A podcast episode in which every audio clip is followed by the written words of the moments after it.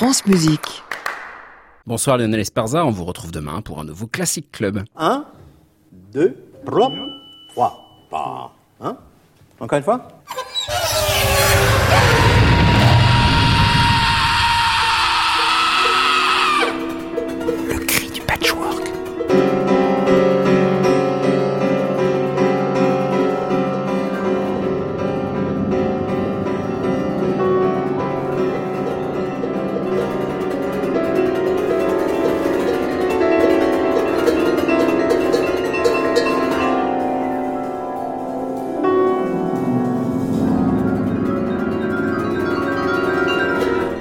Chers écoutants, bienvenue dans le Cri du Patchwork, une émission qui se joue des sons.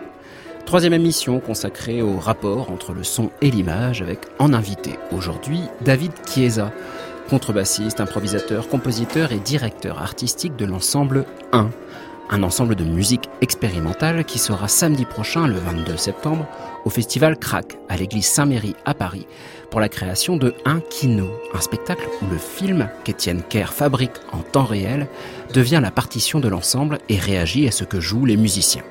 Lorsque la partition n'est plus une partition mais une image que l'on interprète. Bien entendu, on retrouve en fin d'émission les portraits sonores d'Antoine Berland, des miniatures de bruit émis par des voix anonymes. Et comme chaque mardi, un son qui claque la bise.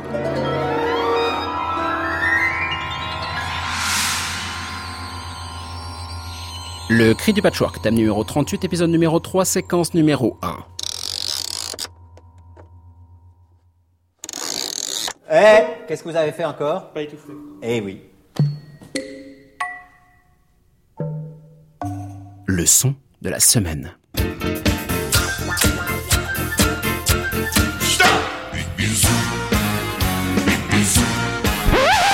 Bisou.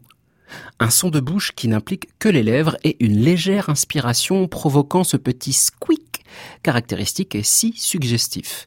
Le bisou est immanquablement associé au flirt mignonnet, comme le chantent les sœurs Étienne en 1956 dans La danse du baiser.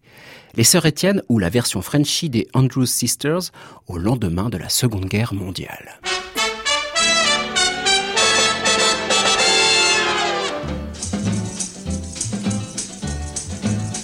Quelle jolie danse, la danse du baiser. Quand on commence, on ne peut plus s'arrêter. On fait deux pas, on fait trois pas et on s'embrasse comme ça. Un temps d'arrêt et l'on est prêt à recommencer. Il faut faire vite et ne pas hésiter. Ça s'apprend vite, la danse du baiser. Vous plaît si vous voulez faire connaissance. Dansez la danse, la danse du baiser. Pour pouvoir danser notre nous, faut pas, ce n'est pas compliqué. Il faut s'enlacer, compter jusqu'à trois et puis s'embrasser. Quelle jolie danse, la danse du baiser. Quand on commence, on ne peut plus s'arrêter. Après deux pas, après trois pas, tout le monde s'embrasse comme ça. Et les danseurs, au bout d'une heure, se connaissent tous par cœur. Pour les timides, plus de timidité. Non, non, ça les décide. La danse du baiser. Faites un essai, croyez-moi, c'est gagné d'avance. Dansez la danse la danse du baiser, la jolie danse, la danse du baiser.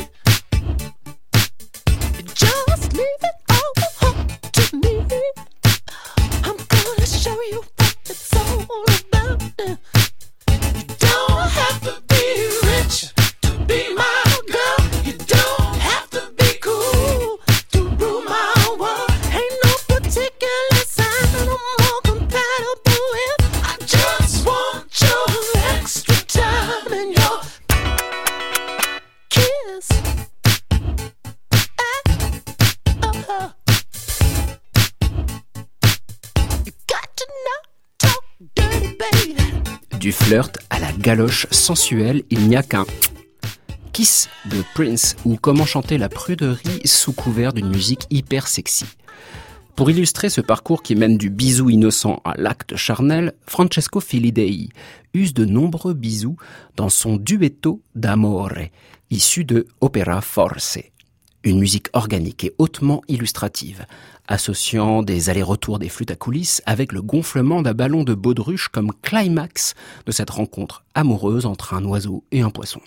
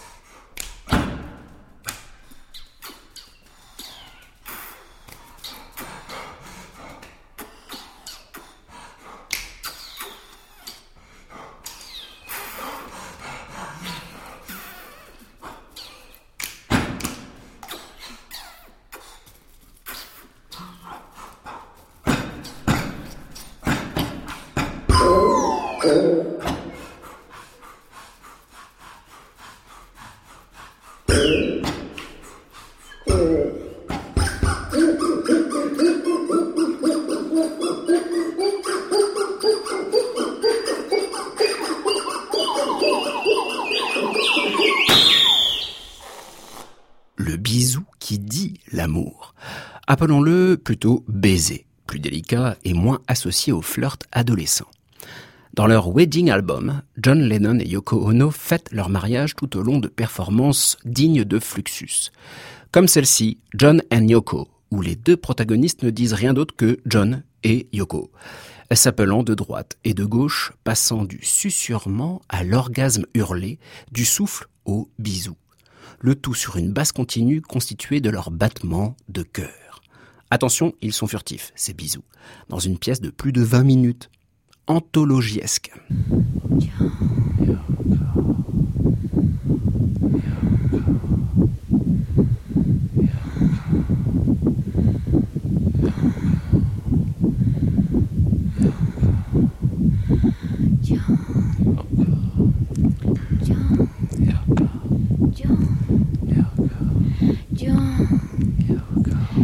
John. Yoko. John. Yoko. John. Yoko. John. Yoko. Yoko. John. Yoko. John. Yoko. Yoko. Yoko.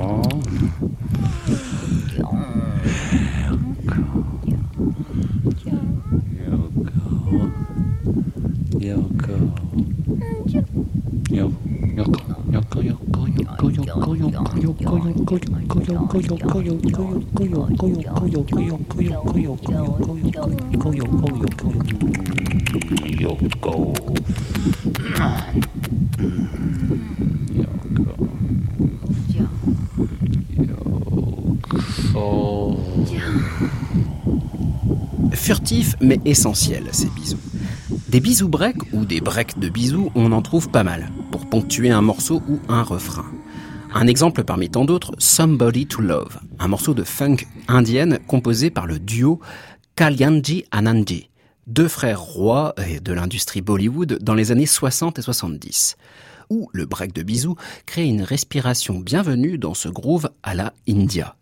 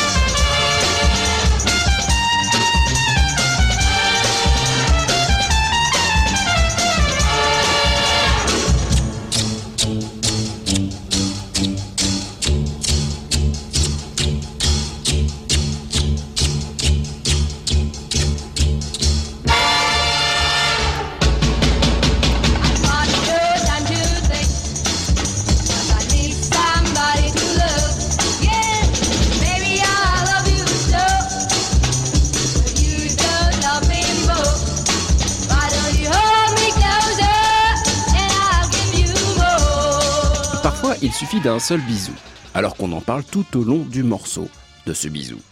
Zou bisou bisou de Gillian Hills, obligé.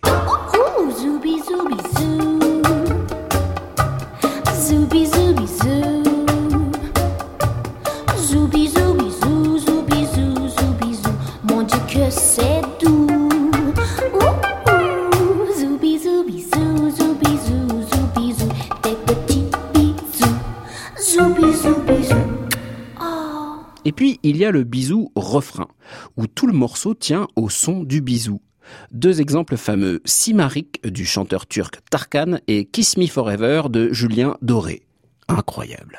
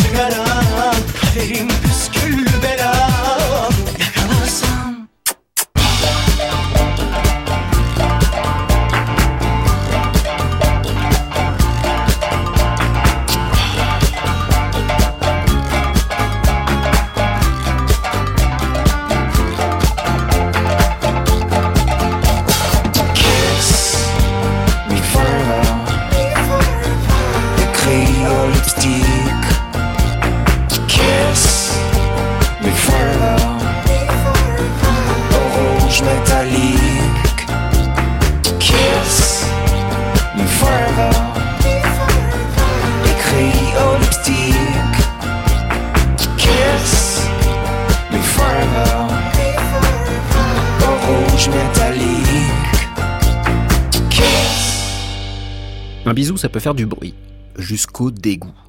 Vous avez sûrement souffert le vacarme d'ado se bécotant à tout va dans les transports publics. Le bisou n'a pas alors le même visage. Il devient baveux et insupportable. Mike Patton nous donne à entendre ainsi un bisou en parallèle avec un paix dans A Smile, A Slap in the Face, A Fart, A Kiss on the Mouth. Une bouche bruyante, en somme. Ha ha!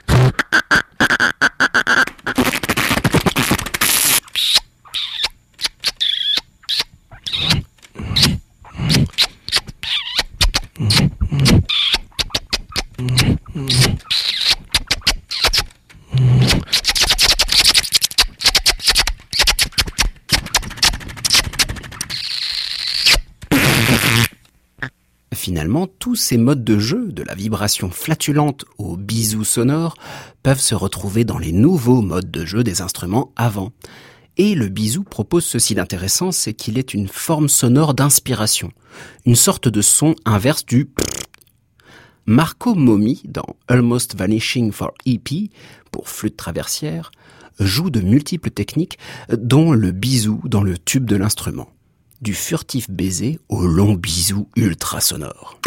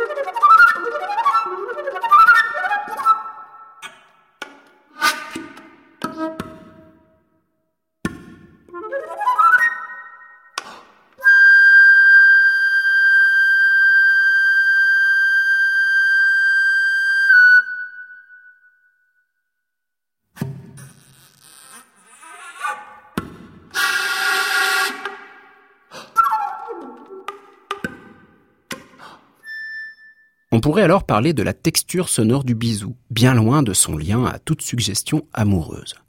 L'improvisateur hors pair Christian Pruvot développe ainsi des techniques inédites sur la trompette.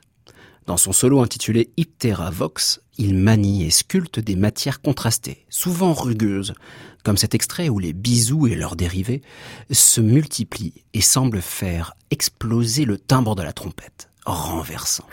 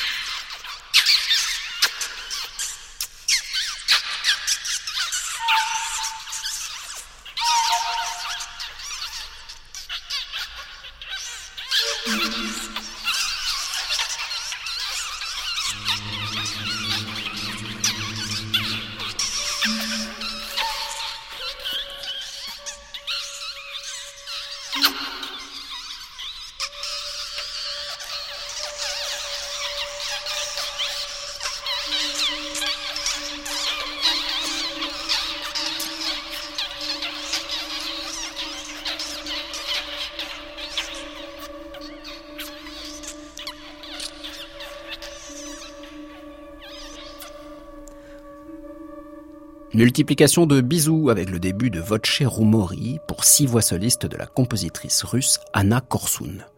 Où la durée de ces baisers nous montre le potentiel de cette technique que l'on pratique finalement tous les jours sans y réfléchir. Mettez bout à bout tous les bisous que vous avez émis en une année et vous verrez la variété de techniques de bisous dont vous êtes capable. Différence de hauteur, de durée, de dynamique, d'intention.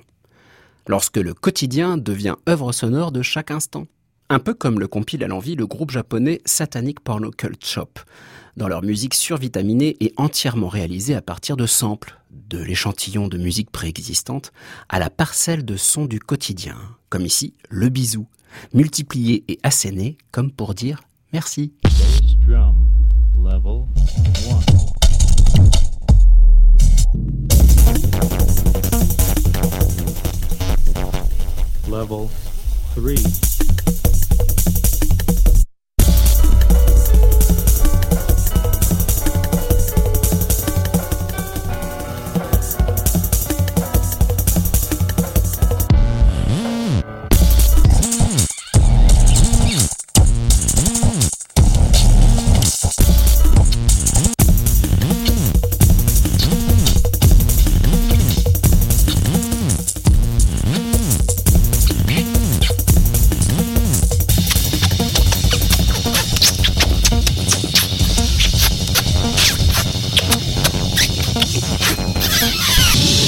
Voyez qu'on y arrive Hein C'est pas compliqué quand même.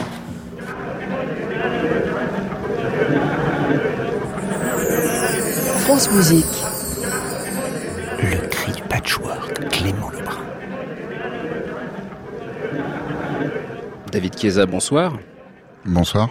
Vous êtes contrebassiste, improvisateur, compositeur et directeur artistique de l'ensemble 1, qui est un ensemble qui réunit 26 musiciens émergeant de plusieurs scènes différentes, alors musique improvisée, musique expérimentale, jazz, musique contemporaine ou rock aussi. Et c'est là la particularité de l'ensemble 1, c'est qu'avec euh, depuis 2012, avec cet ensemble, vous avez construit une vraie identité autour des musiques actuelles, vraiment composées aujourd'hui. Et bientôt, là, le 22 septembre, c'est-à-dire samedi prochain, vous donnez un- une création qui s'appelle Un Kino en partenariat avec euh, deux vidéastes cinéastes, Étienne Kerr et Joyce Lenné, une pièce pour quatre projecteurs de 16 mm et 26 musiciens, tout ça ben, dans un écrin incroyable qu'à l'église Saint-Méry à Paris pour le festival Crac. Alors David Chiesa, cet ensemble né en 2012, comment il arrive aujourd'hui maintenant à avoir cette sorte de, de création incroyable où le film devient lui-même une forme de partition en temps réel qui réagit aux musiciens? Alors si j'ai bien compris, en tout cas le propos est là-dedans, c'est-à-dire l'interaction entre l'image et le son qui va se faire au moment du spectacle. Comment on y arrive En fait, je crois que c'est la succession de toutes nos expériences en fait jusqu'à présent euh, qui ont fait qu'on on peut maintenant éventuellement se permettre de faire ça. Moi, je, je mène un travail depuis assez longtemps en fait avec l'image et avec plusieurs cinéastes euh, comme euh, Xavier Querel ou euh, Gaël Roy, qui sont des cinéastes de Grenoble. Et j'avais jamais encore travaillé avec Étienne, dont j'aime énormément le montage. Et en fait, avec Étienne, on a essayé de réfléchir. Justement, on lui a fait la proposition, puisque depuis trois ou quatre ans, on fait des propositions à différents compositeurs. C'était de d'écrire pour l'ensemble 1. Là, on lui a fait la proposition, en fait, de voir si un film pourrait être le support d'une partition pour une musique, en fait. Ce qui, moi, m'intéresse là-dedans, c'est que je pense qu'en fait, euh, on est sur des langages, en tout cas, qui sont, euh, même s'ils sont très éloignés, puisque un est visuel, l'autre est, est sonore. En soi, la musique et le cinéma, ça cohabite depuis très longtemps. Donc euh, nous, on voulait euh, essayer de réinventer, en tout cas, euh, essayer de se réapproprier, en tout cas, ce- cette relation entre l'image et le son, notamment avec des cinéastes comme Étienne, qui sont des personnes qui ont vraiment une manipulation du film en temps réel, c'est-à-dire que c'est pour ça qu'ils utilisent de la pellicule, parce que euh, on peut s'arrêter, recommencer, la brûler, on peut la faire des ralentis, on peut diffracter l'image euh, en utilisant des lentilles différentes. euh. Et en fait, après, moi, là-dedans, il me semble que, en tout cas dans tout le rapport que j'ai développé avec ça, il y a des séquences, par exemple, qui ont vraiment des durées, qui sont presque des séquences qu'on pourrait en tout cas avoir aussi dans la musique. Il y a euh, un battement de l'image qui est particulier, qui est aussi euh, le battement, c'est un mot qu'on peut utiliser en tout cas pour parler de musique.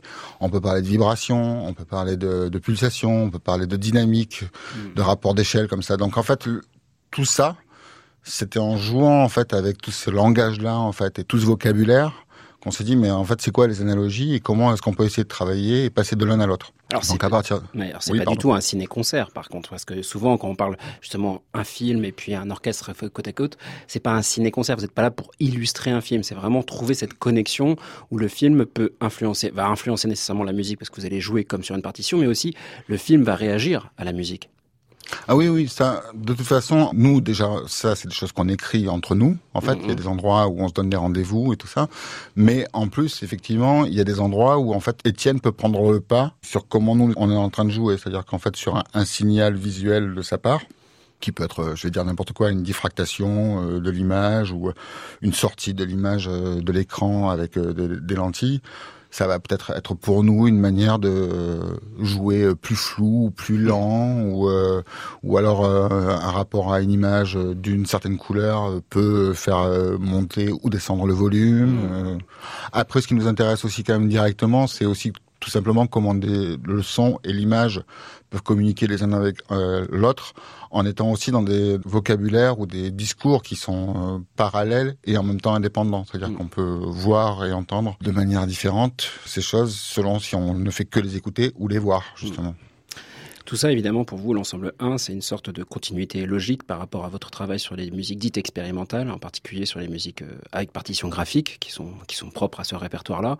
Euh, je vous propose d'écouter, peut-être avant d'en parler, de rentrer justement dans ce rapport à la partition qui est propre à l'ensemble 1 et à beaucoup d'ensembles de musique expérimentale, un extrait d'une de vos pièces qui est Blue Yonder, David Chiesa, qui a été écrite il y a un moment maintenant. Euh, c'est une, une pièce qui est symptomatique de ce que l'ensemble 1 est. Oui, c'est une pièce qui a été créée en 2012 et je pense que ça a été la deuxième pièce de l'orchestre en fait. On a fait une première pièce qui s'appelle Mass, puis euh, une autre euh, qui s'appelle Blue Yonder que j'ai écrite en m'inspirant aussi de- justement d'un film de Werner Herzog qui s'appelle The Wild Blue Yonder qui est une fiction documentaire où en fait il se sert d'images complètement réelles de la NASA, enfin des images scientifiques pour euh, faire une narration qui est complètement abstraite quoi. Hmm. Et euh, ça, c'était un peu l'idée de faire des partitions sur lesquelles euh, moi j'ai utilisé justement des cartographies du ciel, de la terre et de la mer que j'ai contrasté, que j'ai travaillé graphiquement et tout ça, et sur lesquelles j'ai apposé des grilles temporelles et de hauteur qui déterminent en tout cas euh, qui euh, doit jouer, quand et, euh, et peut-être des fois avec euh, quelques indications de jeu, mais ça reste en même temps très très libre comme possible quoi.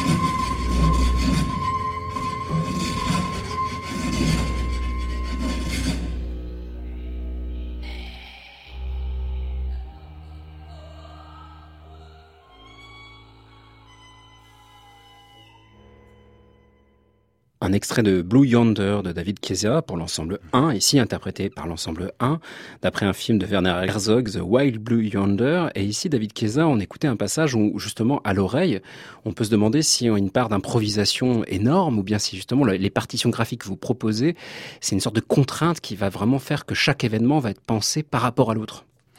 Alors ça, c'est laissé euh, à la libre appréciation de l'interprète, justement. Donc il y a des gens qui, euh, là-dedans, ont essayé de fixer des choses. Ça, on s'est rendu compte que ça marchait pas vraiment. Donc euh, il y a un rapport à l'improvisation, effectivement, parce que de toute façon, tout se joue dans l'écoute.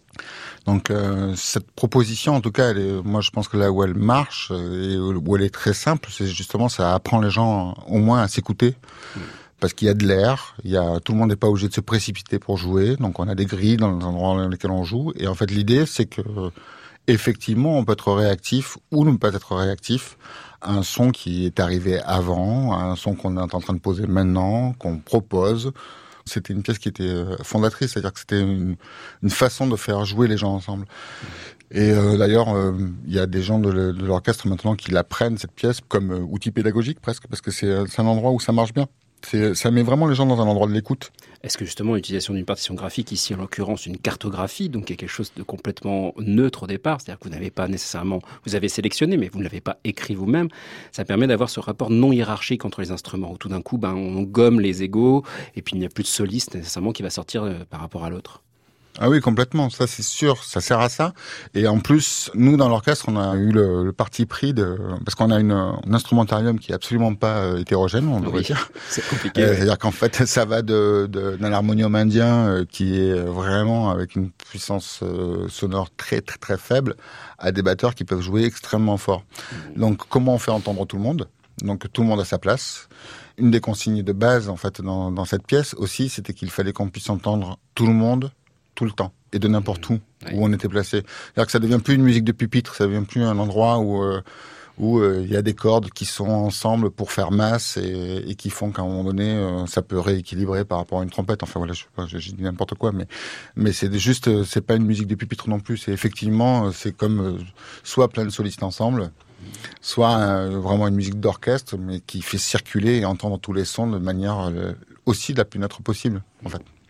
Lorsque vous commencez à travailler sur des partitions graphiques comme celle-ci, euh, Blue Yonder, David Chiesa, est-ce que vous parlez de traduction de cette image qui est face aux musiciens ou d'interprétation de cette partition graphique? Bah, c'est plus de réservoir en fait, moi que je parle Mhm. en fait dans, dans ces choses-là. C'est entre le qu'est-ce que le hasard nous donne, comment est-ce qu'on peut le prendre, et comment, euh, en fonction de ce qu'on entend et de ce qu'on écoute, on peut euh, réagir. C'est plus, euh, en fait, elle est, euh, ça peut paraître euh, surprenant, mais mais je crois que justement c'est des matériaux qui sont bien plus intuitifs, en tout cas à utiliser pour faire de la musique qu'une partition solfégique. En fait, c'est c'est beaucoup moins abstrait. En fait, je pense. Oui. C'est beaucoup plus simple de parler de, de temps et de secondes. Et euh, voilà, selon le tempo qu'on choisit, une ronde, elle a, tant de, elle a une durée qui est celle-ci, et une noire, elle a une durée qui est celle-ci. Et maintenant, euh, faire euh, confiance aussi à l'écoute, et, euh, se dire que en fait, bah, le choix de la note qu'on va jouer ou le choix du timbre qu'on va jouer, en fait, il est plus en, en accord avec ce qu'on entend plutôt que issu de la tête de quelqu'un qui penserait tout à la place de tout le monde. En fait, Je- bien que j'ai rien contre. Hein, c'est pas du tout. Il y a des. C'est d'autres Mais, paradigmes. euh. Pour moi, c'est juste euh, trouver une façon de faire jouer les gens ensemble. Quand vous parlez de choix, qui est un peu le mot phare de ces musiques expérimentales, le choix des compositeurs pour l'ensemble 1 doit être assez euh, fastidieux parce qu'il faut trouver le musicien qui est capable à la fois d'écrire pour un orchestre avec des non-lecteurs, des lecteurs, et puis à la fois avec cette idée d'un ensemble justement qui doit sonner euh, tel quel, et puis euh, des musiciens qui sont prêts à jouer ce jeu-là. C'est le cas de Jean-Luc Guillonnet, à qui vous avez proposé de composer une pièce qui s'appelle Point sans surface. Alors elle a été donnée avec un dispositif lumière, inventé et joué en direct par Christophe Carden. Alors expliquez-nous, ça, s'est passé vraiment, il y a une interaction entre lumière et son à ce moment-là? Il n'y a pas une interaction directe, mais par contre, c'est un dispositif qui marche vraiment avec, et comme Christophe l'a pensé, et aussi en fait une, une façon d'inter. En fait, en tout cas, Jean-Luc a écrit un dispositif qui est assez complexe. Pour ceux qui le connaissent, ça serait pas très étonnant. C'est en ça, fait. voilà. Donc en fait là, il y a absolument, par exemple, il y a aucun dessin, il y a rien du tout. C'est juste, euh, il y a rien de graphique. C'est vraiment euh, du texte, du texte, du texte. Et euh, c'est sept séquences qui ont elles-mêmes des variantes.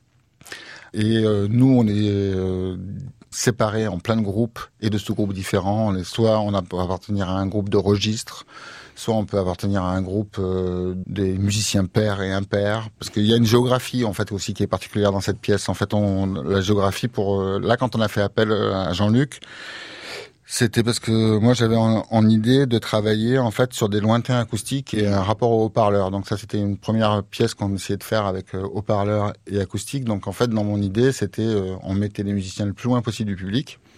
On mettait entre les musiciens euh, donc qui sont disposés en rond et le public une couronne de haut-parleurs. Tous les musiciens sont repris ou pas. Donc ça c'est euh, Loïc et Jean-Luc qui décident. Tout ça s'articule autour d'une fréquence de base, une fréquence de référence, en l'occurrence un ré ici. Et on, entendra euh, des indications, en fait, des chiffres qui sont des lettres qui codent et qui font appel à des séquences. Et ces séquences, en fait, nous, on peut les utiliser et on- donc on sait, elles, ont- elles correspondent toutes à un protocole bien précis qu'on doit jouer. Mais à l'intérieur de ça, il y a aussi des signaux, c'est-à-dire que nous, on peut la détourner en permanence. C'est-à-dire qu'en fait, il y a des, euh, des codes qui nous ont été donnés qui font qu'à un moment donné, on peut dire, bah là, euh, on gèle l'instant, là, on le répète, là, on va le ralentir, là, on passe à la séquence suivante. Donc, euh, on peut vraiment se l'approprier et n'importe quel musicien peut le faire quand il le veut. En fait, il a, il a chacun lui ses codes qu'il peut faire et déclencher une séquence suivante, l'arrêter aussi. Il peut arrêter la séquence et quand on arrête, on revient à la fréquence de base, et tout ça, etc. Donc c'est assez intéressant et euh, cette pièce d'ailleurs, elle a été, euh, elle va sortir bientôt. On l'a enregistrée, on l'a jouée euh, quatre ou cinq fois, je crois. Toutes les parties ont été enregistrées dans des lieux différents. Et le disque est un montage de, ces séquences euh, enregistrées euh, pour certaines à Vendeur, euh, d'autres à, Bordeaux. Enfin voilà, c'est assez drôle quoi. En fait, la manière dont, ça se passe. En tout cas, oui, pour en revenir au rapport avec la lumière, Christophe en fait a aussi pensé en fait comme des espèces de fenêtres qui s'ouvraient, qui se refermaient de manière complètement aléatoire et qui découvre un musicien ou qui le euh, enfin c'est comme une espèce de gyrophare qui tournerait avec des espèces de fenêtres qui sont des carrés. Comme quand on ouvre une porte où on voit un faisceau de lumière comme ça qui rentre en fait dans une pièce, et ben là en fait le, les faisceaux euh, ouvrent à des moments sur l'espace et se referment de manière aléatoire et dans des tailles complètement différentes. Et euh, donc donnent à, à voir et à entendre l'espace de manière euh, aléatoire et aussi donc de manière circulaire puisque c'est vraiment euh, tout autour de la personne qui écoute et, du coup qui peut voir. Quoi, en fait. Il y a des extraits vidéo d'ailleurs de Aurore Roland. Il y a une vidéo qui a été faite et qui est sur le site de l'ensemble 1. Je pense qu'elle parle assez bien de, comment est la pièce et, et, donne à voir le dispositif en tout cas. Voici un extrait de Point sans surface de Jean-Luc Guillonnet.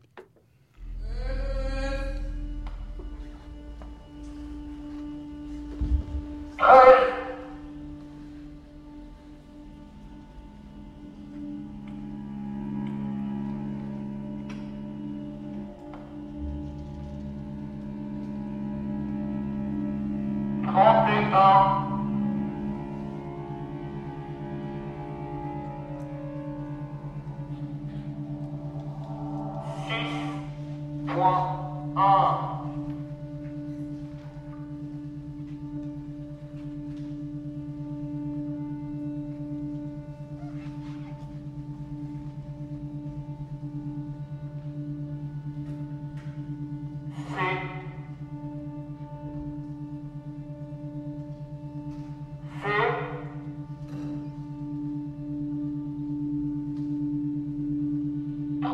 Now,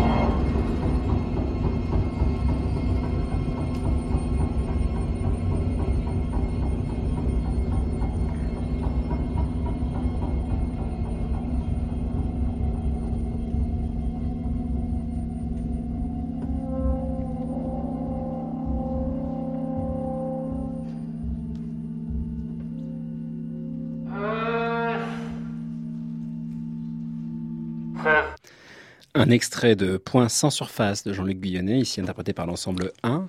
Euh, on a entendu ici tout le processus, finalement, quelque part. On entend le mégaphone qui annonce les différentes personnes qui doivent interpréter. Enfin, en tout cas, toute un- une sorte de cabalistique qui va se créer pour que les signaux puissent arriver. Une musique d'événement. Et c'est le propre de, la musique, euh, comme le fait Jean-Luc Guillonnet, en tout cas pour vous avec l'ensemble 1. D'autres partitions aussi font écho à ce, ce rapport à la partition, en tout cas partition graphique. C'est le cas d'une œuvre de Jean-Yves Bosseur et de Benjamin Bondonneau, Ville sauvage, qui va sortir également en CD prochainement sur le label Casta. Euh, David Chiesa, là c'est une œuvre qui elle a été faite en deux moments, enfin plutôt en trois moments pratiquement, qui part vraiment du travail entre plastique et musique de Benjamin Bondonneau, puisqu'il est à la fois musicien et plasticien. Oui, alors Benjamin, en fait, nous a fait euh, pour ce. Bon, je- déjà, je vous invite à voir euh, via son site en fait ses œuvres. Donc, en fait, il nous a euh, distribué. En fait, il a fabriqué une 53 cartes différentes qu'il a lui-même agencées en 24 fois 21 cartes. Donc, qu'il nous a donné. Donc, on en a certaines en commun, d'autres qu'on n'a pas en commun. Donc, c'est des cartes qui sont vraiment des peintures euh, avec quelques annotations juste dessus qui peuvent être euh, des fois juste bec et euh, griffe, par exemple. Donc c'est quelque chose de très animal, euh, mais ça peut être aussi une, une indication de durée, genre jouer une minute ou jouer euh, droit. euh. Et euh, en fait, on a un rapport vraiment à cette peinture, à ce dessin, qui est très inspirant. Enfin, en tout cas, moi que je trouve très inspirant. Et euh, ça, c'est une interprétation de cette carte-là, en fait. Donc, euh, ce dispositif, il a été pensé euh, et proposé en fait à Benjamin et à Jean-Yves, d'abord sous la forme de 24 solos qui se répartissaient partout en ville, donc sur la ville de Bordeaux. Donc, chaque musicien jouait en fait euh, sous la forme d'un concert cette succession de cartes. Ce concert était enregistré en fait systématiquement selon un protocole qui était strictement le même pour tout le monde un micro de proximité, un micro, une stéréo et un micro qui se baladait, qui était plus euh, pour capter des, des éléments concrets du lieu, on va dire. Ou alors pouvoir écouter euh, justement euh, le musicien de très très très loin, par exemple, c'était aussi possible. Une fois qu'on avait donné ces 24 concerts, on a déroché tous ces enregistrements. Enfin, Jean-Yves Bossard l'a fait d'ailleurs, et il a euh, extrait euh, entre une et trois minutes de ses solos ces solos en fait ont été du coup réagencés comme une timeline en fait. Là, c'est devenu le, support de la partition du, du, concert en fait, cette timeline audio, on va dire. Et euh, à partir de là, il a réécrit des séquences qu'on devait jouer sur ces séquences-là. Donc ça donne quelque chose qui est très cut, où on passe d'un endroit à l'autre.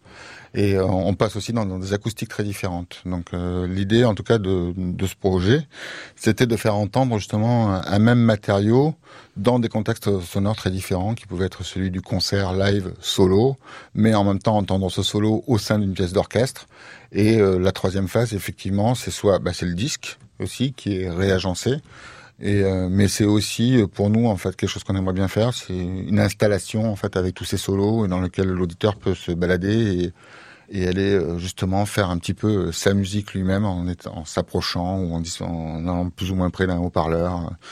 Donc on est en train d'essayer de travailler ça pour peut-être le rediffuser maintenant ces pièces, euh, soit dans des environnements, euh, des parcs ou, ou, des friches ou n'importe. En fait, on a essayé d'inventer une diffusion en fait à nouveau avec ces matériaux pour continuer à le faire vivre et le faire vivre ailleurs. Je pense que c'est euh, justement c'est tout ce que peut raconter le son aussi quelque part avec une image, c'est-à-dire que qu'est-ce qu'on entend et où on l'entend et en, fonction de quoi et qu'est-ce qu'il imprime chez nous en fait. Chaque fois, je pense que le son, en tout cas est typiquement euh, un média qui nous donne à ressentir des choses vraiment très différentes en fonction du contexte dans lequel on l'écoute ou qu'on le voit. Avec Ville Sauvage, c'était une manière de le faire.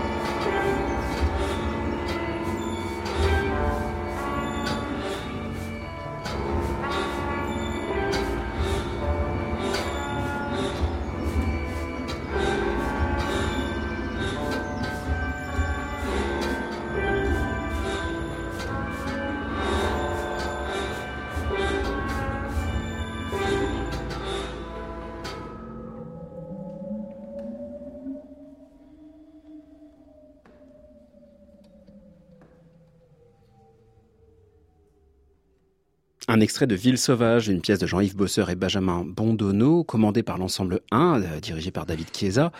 Et c'est vrai que le choix de Jean-Yves Bosseur et Benjamin Bondonneau, est- c'est vraiment des musiciens qui travaillent énormément avec le visuel depuis une des, d'années pour Jean-Yves Bosseur. Il a écrit un ouvrage essentiel justement sur ce rapport entre le visuel et le sonore. Et l'ensemble 1 sera samedi prochain, euh, 22 septembre, à l'église Saint-Méry pour le festival Crac pour une création avec Étienne Kerr, un vidéaste. Donc c'est bien que vous faites des commandes à des vidéastes pour pouvoir justement amener votre ensemble ailleurs, dans d'autres endroits de la musique.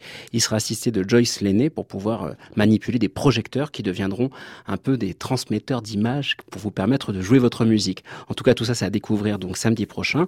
Et le même soir, vous serez avec Lonsheim, une rencontre entre l'ensemble 1 et Lonsheim pour une, une forme de création inédite. Deux ensembles phares de la musique expérimentale en France aujourd'hui. Alors, toutes les infos sur, sur 1ensemble.net, où on pourra trouver justement deux sorties de disques prochaines en septembre et octobre avec Ville sauvage de Jean-Yves Bosseur et Benjamin Bondonneau qu'on vient d'écouter sur le label Casta et ainsi Point sans surface aussi sur le label Circum Musics, la pièce de Jean-Luc Guillonnet. Étienne Kerr de l'atelier MTK, on peut trouver les infos sur filmlabs.org et évidemment le festival Crack, magnifique festival, 20, 21 et 22 septembre sur crackfestival.com. Merci beaucoup David Chiesa d'avoir à participé à, cette interview. Je remercie euh, France Bleu Gironde d'avoir euh, établi le duplex pour pouvoir avoir votre voix ici même dans les studios de Radio France. Merci, à bientôt. Merci. Et bonsoir Antoine Berland. Portrait sonore. Antoine Berland. Euh, faites un son aigu. Que pensez-vous de la musique? Musique, c'est ma vie. Bonjour.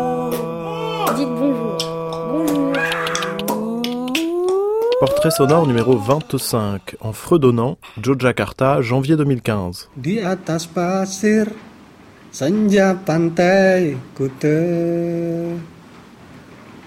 Saat kau rebah di bahu kiriku. Seperti mata dewa Seperti mata dewa. Seperti mata dewa. Seperti mata dewa. veut dire comme les de Dieu. Kau panggil satu-satunya yang tersisa. Tuhan terlalu cepat semua. Kau panggil satu-satunya sama. yang tersisa. Pada tanah yang sama. Proklamator tercinta. jujur pada lugu dan bijaksana kita berjanji. Mengerti apa yang terlintas dalam jiwa rakyat Indonesia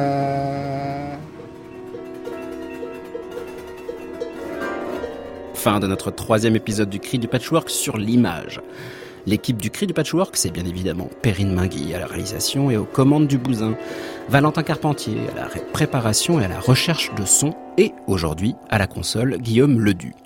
La semaine prochaine, on termine notre petit parcours dans le rapport qu'entretiennent son et image en compagnie de Gilles Alonso, compositeur et responsable de la classe de composition pour l'image au Conservatoire national supérieur de musique et de danse de Lyon, autrement dit professeur de musique de film.